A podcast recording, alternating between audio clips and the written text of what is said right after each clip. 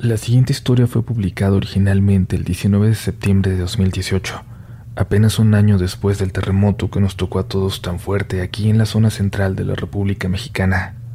Lo publicamos con todo el respeto del mundo, recordando que tenemos que estar preparados y preparadas para este tipo de acontecimientos, recordando que siempre somos más fuertes cuando nos unimos para salir de la tragedia, y recordando sobre todo a las víctimas, a la gente que perdió todo, a la gente que lamentablemente perdió la vida. Un abrazo solidario en el recuerdo a Ciudad de México, Morelos, Puebla, Estado de México, Guerrero, Oaxaca, Veracruz, Tlaxcala, Michoacán e Hidalgo. Esto es lo que llegó con el temblor. Estás escuchando Relatos de la Noche.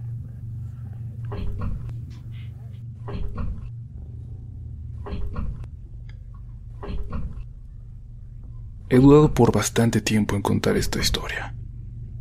Al final no es que me haya decidido a contarla porque estoy convencido de que pueden venir burlas, de que la gente me tache de loco sin conocerme. Quizás es más la desesperación de lo que se ha desencadenado en esta casa desde el temblor del 19 de septiembre pasado y con lo que ya a veces siento que no puedo vivir. A estas alturas supongo que la mayoría sabe que la tragedia del sismo no se limitó a todos los que lamentablemente perdieron sus vidas aquel día trágico. Hay personas que perdieron todo su patrimonio y aún hoy no han recibido una respuesta clara del gobierno, y no solo en pueblos de Morelos y los estados cercanos, aquí mismo en la ciudad, aquí mismo en la colonia Roma. Ese fue mi caso, al vivir en una casa que quedó bastante dañada. El edificio de al lado cayó y se llevó consigo las vidas de varias personas que, sin ser mis amigos, me había acostumbrado a ver y saludar todos los días.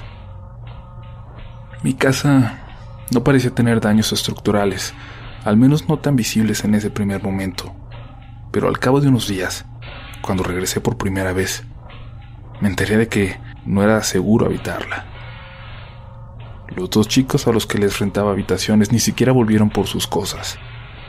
Hay una colección de artículos que representaban la vida de otras personas tirados aún por toda la casa. Luego de casi un mes, cuando terminaron las labores en el edificio derrumbado, volví definitivamente a casa. Nadie me detuvo. A nadie pareció importarle. Y vivir en una estructura en ruinas siempre es mejor que vivir en el albergue, sin ninguna esperanza de que te ayude el gobierno para empezar de nuevo. Cuando regresé e intenté hacerla de nuevo habitable, me di cuenta de los daños reales. Me di cuenta de la magnitud de la destrucción, del pedazo de pared que cayó de la sala al jardín y que había llenado toda la casa de un intenso olor a humedad. Alguna maleza del jardín descuidado parecía haberse intentado adentrarse en la casa. Y solo tenía unos minutos de haber llegado, cuando noté que no había sido la única en intentarlo. Cuando subí a mi habitación era claro que alguien había estado husmeando en mis cosas. Fotografías fuera del lugar, recuerdos que estaban en cajones ahora acomodados curiosamente sobre mi cama a pesar de que había cerrado con cadena y candado todas las entradas. Pensé que no era difícil que alguien hubiera intentado saquear la casa aprovechándose de la tragedia. Sin embargo, todo lo de valor continuaba ahí, intacto. Aparatos electrónicos, dinero en efectivo, mis relojes. No faltaba nada, aunque todo parecía haber sido tocado y movido de su lugar original. Sentí un escalofrío. Había cosas bastante íntimas allí, que representaban historias de mis relaciones, de mi familia, secretos que ahora alguien más conocía. Mientras estaba ensimismado, un sonido en la parte de abajo captó mi atención. Alguien caminaba con toda tranquilidad por la casa, moviendo cosas, sin la menor intención de ocultar su presencia. Tomé algún objeto en ese momento como arma, ya no recuerdo qué, y bajé dispuesto a vengarme de esa persona, seguramente el mismo que había estado en mi casa por quién sabe cuánto tiempo en mi ausencia. Apenas había dado un paso para salir de la habitación cuando lo vi parado frente a mí, esperándome a la mitad de las escaleras.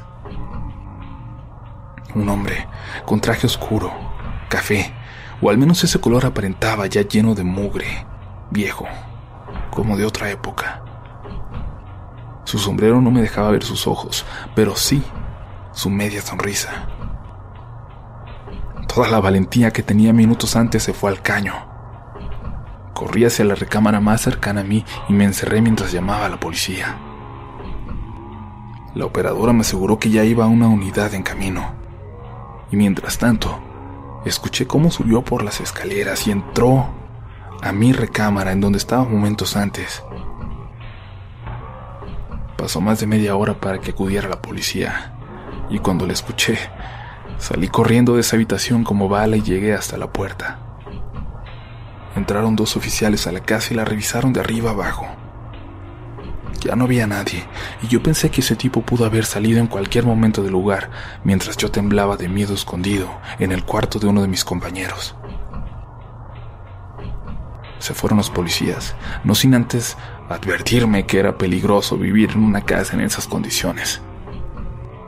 No me digan, les contesté, y cerré la puerta antes de que pudieran contestar algo. Me sentía mal de no haber reaccionado diferente.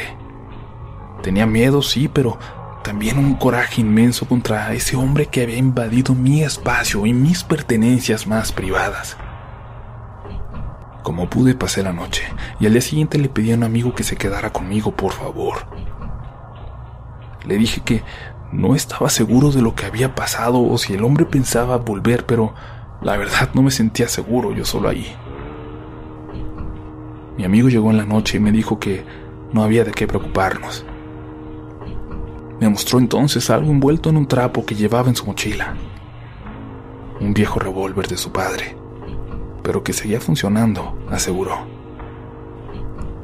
Nos quedamos platicando hasta la medianoche. Lo vi quedarse dormido en el sillón y decidí intentar hacer lo mismo. Acomodé un cojín en el piso y subí por un par de cobijas. Escuché entonces un sonido en la habitación contigua, una de las que rentaba con anterioridad. Eran pasos. Era alguien hurgando entre las cosas. Toqué mi bolsa como reflejo, pero había dejado mi teléfono abajo. Los pasos continuaron por la habitación y luego salieron al pasillo. Y luego hacia la puerta del cuarto en donde yo estaba. Corrí y en dos saltos llegué a la puerta para poner el seguro. Por abajo de ella pude ver la sombra de alguien acercarse, y era tan claro como ver la puerta, tan claro como ver mis manos sosteniéndola. En ese momento grité el nombre de mi amigo con todas mis fuerzas. Sin embargo, lo que estaba afuera no se movió ni un centímetro. Grité de nuevo. Y entonces la sombra por debajo de la puerta se movió. Por los pasos más o menos pude adivinar que entró en uno de los otros dos cuartos. Los pasos desesperados de alguien corriendo por las escaleras me alertaron. Mi amigo me llamó por mi nombre. Le grité que esperara en las escaleras y salí corriendo hacia él. Y ahí estaba la mitad de ellas, con el viejo revólver temblando entre sus manos. Espérame aquí, que no vaya a bajar nadie. Ahora sí, no se nos va, le dije, mientras corría a la cocina por el cuchillo más grande que encontré. Regresé y él seguía mirando fijamente hacia el pasillo del segundo piso. Vamos a revisar. Está en una de esas dos habitaciones, le dije. Dimos unos pasos y cuando nos acercamos lentamente a una de las puertas entreabierta, escuchamos el sonido de alguien más subiendo por las escaleras detrás de nosotros. Cuando volteamos, vimos de nuevo al hombre del sombrero parado a unos cuantos pasos de nosotros, con la misma sonrisa. Me quedé petrificado y escuché unos chasquidos de metal a mi lado. El revólver se había trabado. Noté entre las manos de ese hombre entonces una fotografía de mi madre, una vieja foto de diploma de escuela de cuando ella era niña y uno de los pocos recuerdos que me quedaban de ella. Me abalancé sobre él con el cuchillo y comenzó a correr hacia abajo y luego hacia la parte de atrás de la casa. No sé si me van a creer, pero su forma de correr sigue atormentando mis pesadillas. Corría levantando las rodillas con las manos hacia el frente como una caricatura, como burlándose de mí. No podía verle la cara, pero puedo asegurar que corría manteniendo esa horrible sonrisa. Salió al patio trasero y entró por una gran grieta que se había formado en el muro de atrás, suficiente para que cupiera una persona.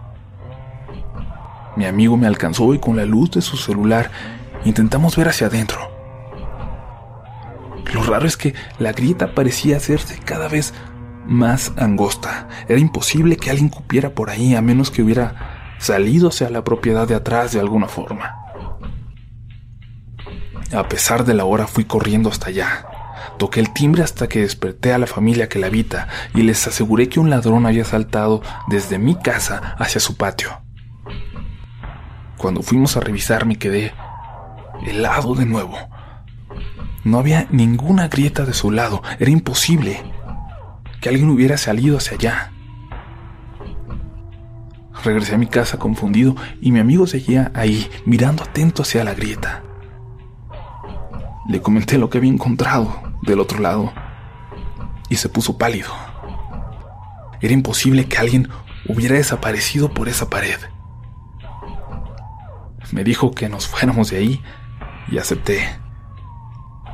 Pero para mí no era tan fácil, porque tuve que regresar ahí porque es mi casa.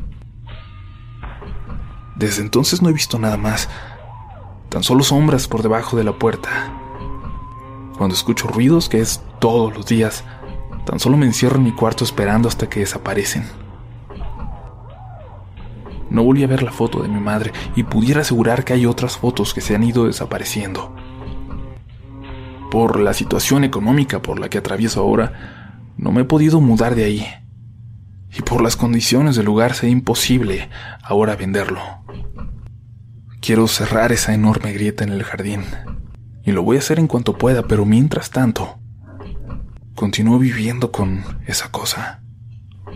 Con ese hombre con ese fantasma que habita la casa por las noches y que llegó con el temblor.